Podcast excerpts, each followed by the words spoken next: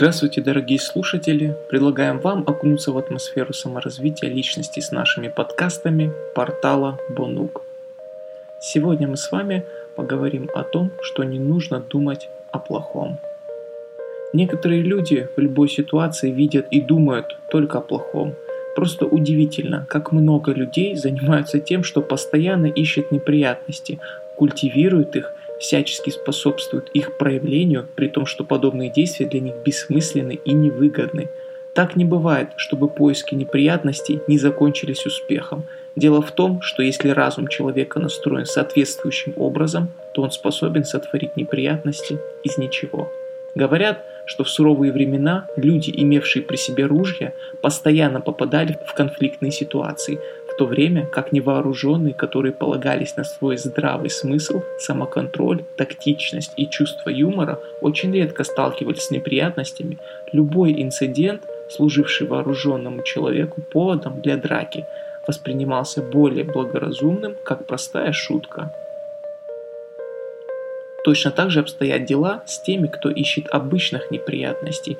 Из-за постоянной подавленности, уныния, меланхолии и угрюмых мыслей люди становятся восприимчивыми ко всему, что их угнетает и разрушает их благополучие.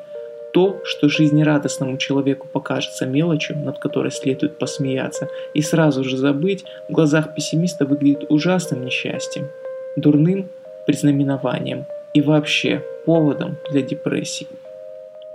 Наше воображение в случае его неверного использования может стать одним из самых худших врагов.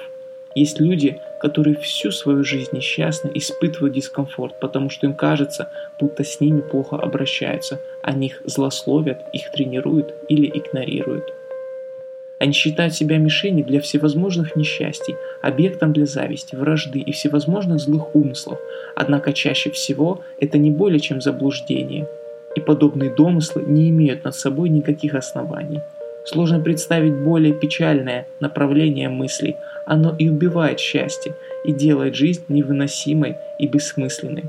Люди с плохими мыслями обрекают себя на жалкую участь, погружаясь в атмосферу пессимизма. Они будто носят темные очки, из-за которых все кажется облаченным в траур. Везде, где видят только черное. В их мире нет места для радости и свету.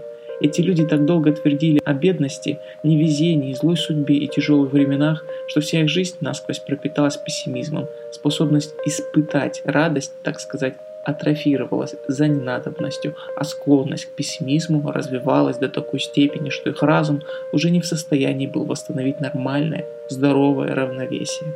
Для пессимистов времена всегда тяжелые, денег вечно не хватает, а общество просто сбилось с истинного пути – Через какое-то время они превращаются в недовольных ворчунов с больным воображением, которых люди стараются избегать. Наверное, вы таких многих знаете.